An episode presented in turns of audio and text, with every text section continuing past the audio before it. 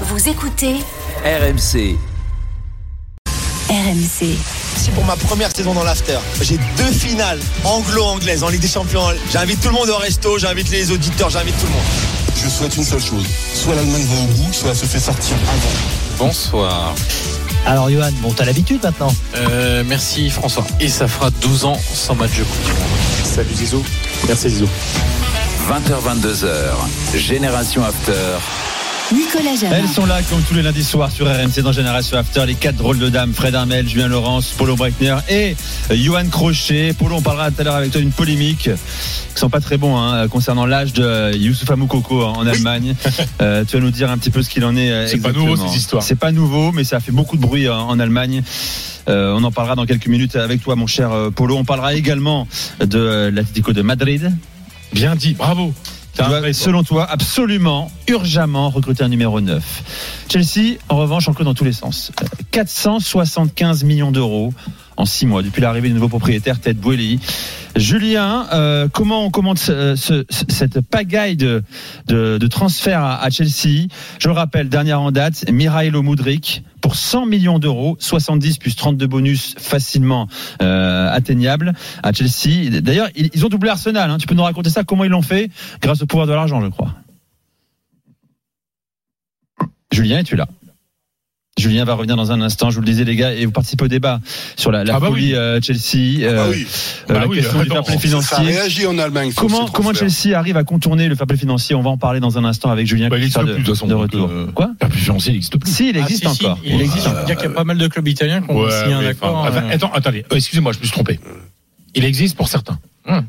Julien est de retour avec nous. Julien, je te le disais, je te, je te posais la question comment Chelsea a, a doublé Arsenal sur le cas Moudric C'est une histoire fascinante. Vraiment, euh, ce transfert de Modric, un transfert euh, express, hein, puisque euh, samedi, euh, Ekbali, donc l'un des propriétaires de, Chelsea, l'un des nouveaux propriétaires de Chelsea, a pris son jet privé avec euh, Paul Winstanley, son, nouveau directeur sportif, se sont envolés pour la Turquie où le Shakhtar s'entraîne. Et en 5 heures, ils ont fait l'affaire. Ils ont fait ce transfert, un transfert à 100 millions d'euros, donc euh, bonus compris, 70 plus plus 30 pour un joueur qui a 44 matchs avec le Shakhtar Donetsk. Euh, c'est beaucoup d'argent, c'est l'argent que le Shakhtar voulait, qu'Arsenal par exemple n'était pas prêt à payer. Arsenal essayait de négocier pour euh, payer moins cher, il voulait pas aller aussi haut, voulait pas payer cette somme-là en pensant que c'était trop pour un, un jeune joueur aussi talentueux qu'il est. Il est très talentueux, euh, Mikhailo Mudrik, il y a aucun aucun doute là-dessus. Mais mais voilà, pour ce prix-là, c'était c'était pas pas possible pour Arsenal. Chelsea est arrivé, euh, a demandé quel prix? Pas de problème, on paye tout de suite à Modric. Quel salaire te, te, te propose Arsenal? On va doubler ça. La commission, pareil, on double. Un transfert pareil, et on a tous été impliqués, on a tous, on, on connaît tous un petit peu les rouages de, de- de- de- du marché des transferts. Un transfert pareil en 5 heures, c'est impossible, c'est du jamais vu. Ça s'est jamais fait avant, Ça- et ça monte. Mais, mais voilà, c'était, c'est, le c'est la tactique en ce moment de, de Chelsea, Euh, mais ils ont mis plus de temps à faire Badiachil par exemple qu'à faire Modric à 100 millions. Ça, c'est pour vous donner un petit peu, euh, voilà, un ordre de de, de, de- de- de comment ça s'est passé. C'est incroyable. Voilà, ils l'ont eu. Euh, ils étaient très contents. Euh, Arsenal pouvait pas s'aligner. 120 000 Sûr, euros par semaine, prêts. elle propose. Hein, donc fois Un deux. peu plus euh, que ça même. Plus que ça Un même peu plus que ça. Un peu plus que ça, ouais. D'accord. Bah, Bon, avec bah, ces montants-là, c'est normal. Mais, mais en plus, en face, les mecs se disent, mais il faut signer tout de suite parce que ça peut pas être vrai, quoi. Ça peut partir, quoi. Tu comprends Bien sûr. Quand tu Ah, payes le double, loin. enfin, c'est. T'es loin du, des, des plus gros salaires de première ligue quand même. Hein. Euh, t'es Oui, loin des oui, 350 000, oui, 400 000 mais- euros de Mossala par exemple. Mais il a que 22 ans. Il est. Enfin, en fait, le, le débat, le- le- la discussion ici en Angleterre, c'est qu'il est très talentueux. On l'a vu en Ligue des Champions. euh, pour ceux qui, sont, qui ont regardé le groupe de du Shakhtar, de, du. Celtic, et de Leipzig, voilà. euh, Et du Real, hein. et du Real, on a bien vu que, mais, mais, mais encore une fois, et c'est encore très jeune, c'est, c'est, c'est, ça manque un petit peu de, de consistance et de constance, malgré le talent incroyable techniquement qu'il, qu'il a, c'est sûr. Mais 100 millions d'euros, c'est, voilà, à un moment, c'est, en plus, on me dit que les 30 millions de bonus sont, facilement assez atteignable. facilement- Exactement. Voilà, tout à fait. Donc c'est voilà. Mais, mais encore une fois, c'est le c'est le, le plan de de ces propriétaires de Chelsea qui ont dépensé donc maintenant 500 millions d'euros sur les six derniers mois en transfert uniquement. hein. Je parle pas de salaire, je parle pas de, de bonus, de de, de, de commission d'agent. C'est plus 500 que millions, c'est Liverpool en autant que 10 les- ans. Ouais, c'est ça. ouais. Voilà, c'est ça, exactement. Mais c'est plus que n'importe qui. C'est plus que euh, sur ce mois, sur les 15 premiers jours de janvier, ils ont dépensé plus à eux tout seuls que les autres 19 clubs de première ligue ensemble. Donc à un moment, c'est voilà, c'est c'est c'est juste euh, incroyable. Euh, alors, il y a un sujet également, euh, on en parlait, tu le disais, Polo, on en parle également en Allemagne, c'est la durée des contrats. Modric a signé jusqu'au 30 juin 2030. 7 ans et demi de contrat, ce qui explique aussi pourquoi le salaire est pas monté encore plus haut. C'est quand même 120 000, 120 000 euros ou plus par semaine sur 7 ans et demi. Euh, c'est la touch Boily, euh, Julien. Comment on explique Je rappelle également que Badiachil a signé 7 ans et demi, Fofana 6 ans et demi, Wesley Fofana l'autre 7 ans. On a également la prolongation de Rhys James 6 ans. Euh, Et Trevo euh, Chaloba euh, également 6 ans. Vas-y, Ouais, alors Polo. Déjà, je, je suis peut-être un petit peu vieux, mais je croyais qu'on n'avait pas le droit de signer des contrats de plus de 5 Alors, ans. pour visiblement aujourd'hui, c'est totalement libéralisé. Euh, Ah, il y bah, avait- la, la quelle surprise, ah, une quelle- Le mot, le mot qu'il faut, qu'il faut Ah, pas employer. quelle surprise. Pour- mais non, si mais parce veux que parce que énerver c'est de la Avant, c'est guerre. 5 ans selon la FIFA, mais Ah oui. c'est à vérifier. Et désormais, maintenant, faites ce que vous voulez, les gars. Ah oui, Débrouillez, en fait, vous ce que mettez-vous vous d'accord dans vos championnats. Alors, je mais c'est- juste mais c'est ce qui provoque l'inflation des prix. Parce qu'à partir du moment où, tu fais signer des. C'est-à-dire que quand tu peux faire signer que 5 ans, tu vas pas mettre euh, trop d'argent. Enfin, déjà, c'est beaucoup. Tu vois ce que je veux dire? Il faut quand même pouvoir le rentabiliser un peu. Mais avec des contrats pareils, ça, ça provoque Alors, une inflation des prix. C'est. Juste, juste pour le cas du, du joueur dont on parle, là, là Modric, euh, je rappelle qu'au début euh, de saison, il devait, il était très, les négociations entre Shakhtar et Leverkusen étaient très, très avancées, et on pensait que le joueur allait venir pour 20-25 millions à Leverkusen, et puis le Shakhtar a fait, euh, a, a demandé beaucoup plus, ça a pas pu se faire, etc. D'ailleurs, même Modric avait déclaré qu'il voulait aller à Leverkusen et tout ça, et donc on, on voit bien ce que c'est que ce marché en ce moment des joueurs. Mais c'est intéressant, c'est de voir. Vous avez employé le mot. Alors je m'excuse, c'est peut-être pas à moi de le dire parce que tout de suite, dès que je dis libéral, c'est considéré si, comme une insulte. Mais il faudrait, il faudrait peut-être que d'autres personnes euh, se posent les, les- les vraies et bonnes questions. C'est un sujet que je travaille depuis des années.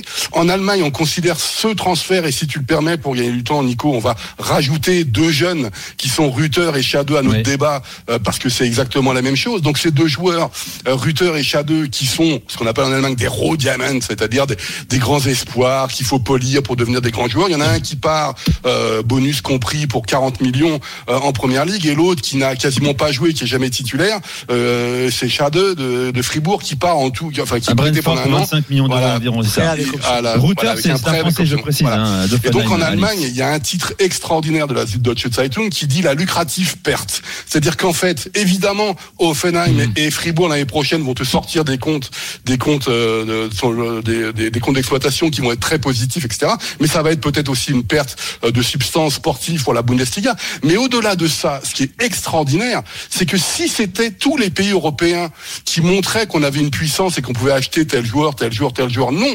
Là, on a le fabuleux exemple de ce qu'est la politique libérale in fine, c'est-à-dire que c'est le plus fort qui gagne, alors qu'on nous vend à longueur de temps que voilà. c'est la toujours plus de concurrence. Nous avons aucun économiste en France qui parle de ça. Les mecs, au passage, quand vous vérifiez leur CV, ils sont pas économistes, ils sont des lobbyistes. Et on les reçoit avec tapis rouge, y compris sur RMC ou dans l'after pour discuter football et tout ça. Mais dans d'autres secteurs d'activité, c'est exactement la même chose. Mais moi, je vais être, euh, je vais être, euh, je vais essayer d'être le plus impartial possible. Je vais défendre la première ligue.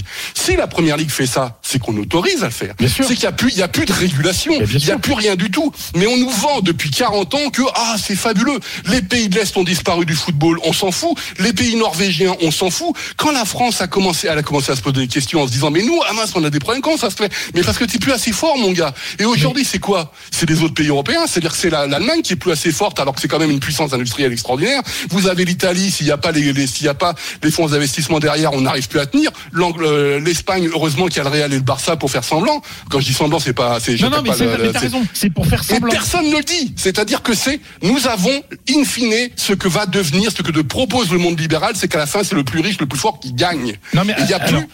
Voilà, excusez-moi. je, je reprends la balle parce que tu m'as fait la passe. Pourquoi ils veulent la Superliga? Certains clubs non anglais veulent la Superliga. Parce que la Superliga, de fait, elle existe déjà. Ça s'appelle la Première Ligue. Voilà, et on a l'exemple. Aucun, aucun pays, aucun club dans un pays autre que l'Angleterre, dont le foot aujourd'hui, ne peut dépenser 500 millions comme ça. C'est pas possible, il y en a pas. C'est pas possible. D'ailleurs en Liga parce que les, les règles les règles du fair play espagnol l'empêchent. Donc euh, ça c'est la fin. C'est la fin. Donc s'il n'y a pas de Super League pour créer une autre entité où où il y aura d'autres équipes euh, que les anglaises qui peuvent gagner des titres, eh ben le football européen va disparaître. Il y aura plus que la première ligue et puis après les ersatz, euh, les restes, voilà. Ensuite, moi, la question que je vais que je veux poser à Julien, c'est une question au, au sujet de l'éthique.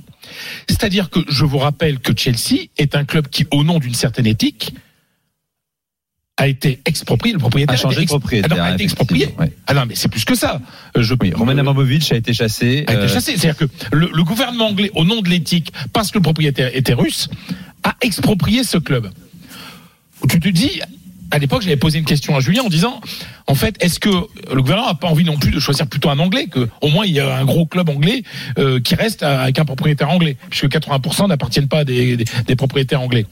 Mais là, on, les Anglais, au niveau, au- pour des raisons éthiques qu'on peut comprendre, virent un propriétaire.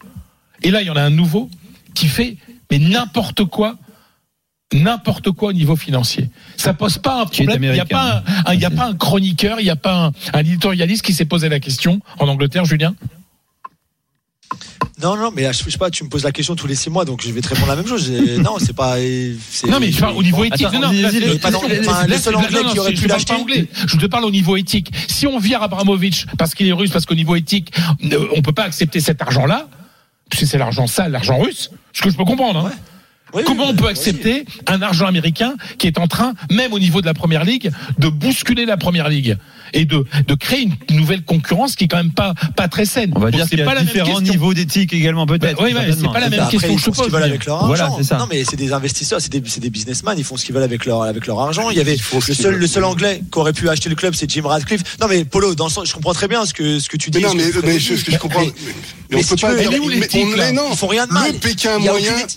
Le Pékin moyen, il fait pas ce qu'il veut avec son argent. C'est-à-dire que ça n'existe pas. On fait ce qu'on veut avec son argent. C'est qu'on autorise ces personnes-là à le faire. Oui, il, suffit ça, mais- de- il suffit. C'est facile ce que je dis, hein.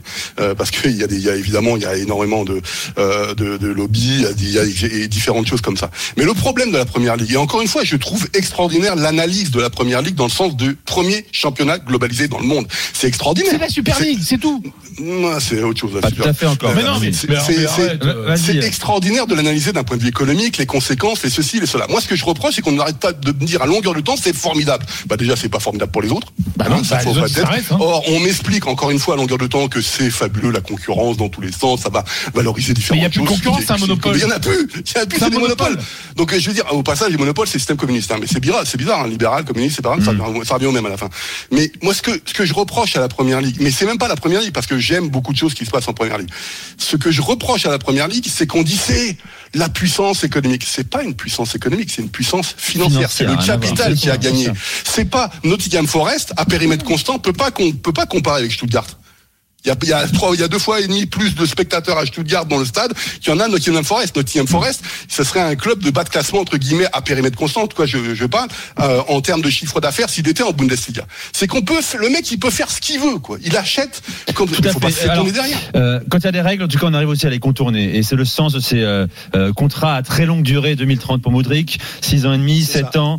Euh, c'est histoire de lisser les salaires sur 7 ans et demi pour contourner les règles euh, du fair play financier, en tout cas, ce qu'il en reste. Euh, Et Ewan, les, les indemnités de transfert, c'est la- c'est l'amortisation. Juste pour finir, c'est l'amortisation des, des joueurs. ouais. Tu, tu étales Amortissement, effectivement tes paiements, euh, l'amortissement. Voilà, pardon. C'est pas grave, en Angleterre, on tu fais un, anglicisme, c'est pas grave.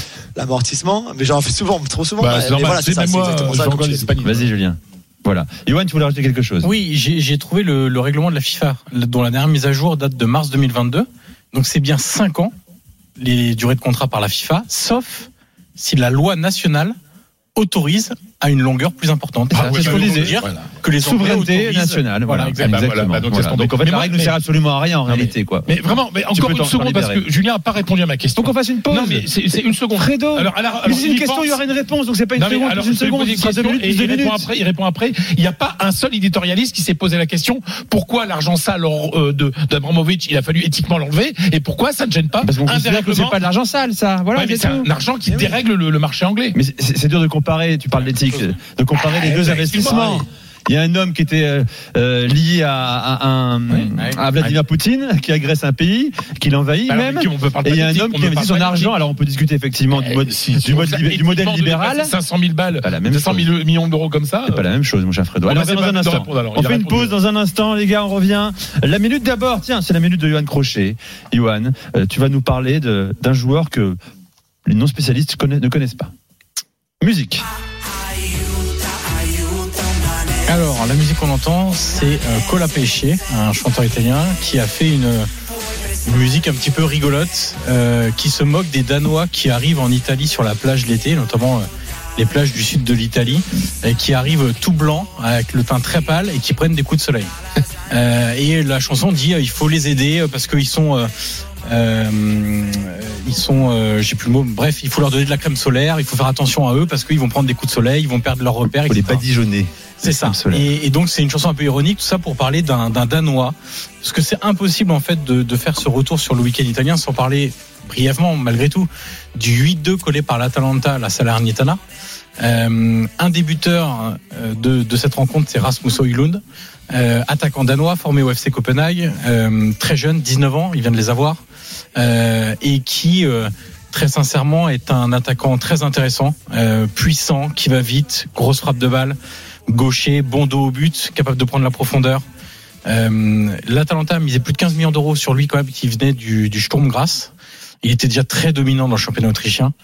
Euh, c'est un super joueur et euh, je vais faire un, un hot take, comme on dit euh, mon cher Nico, lui qui adore les anglicismes, c'est-à-dire euh, une espèce de prise d'opposition très rapide et pas forcément très réfléchie.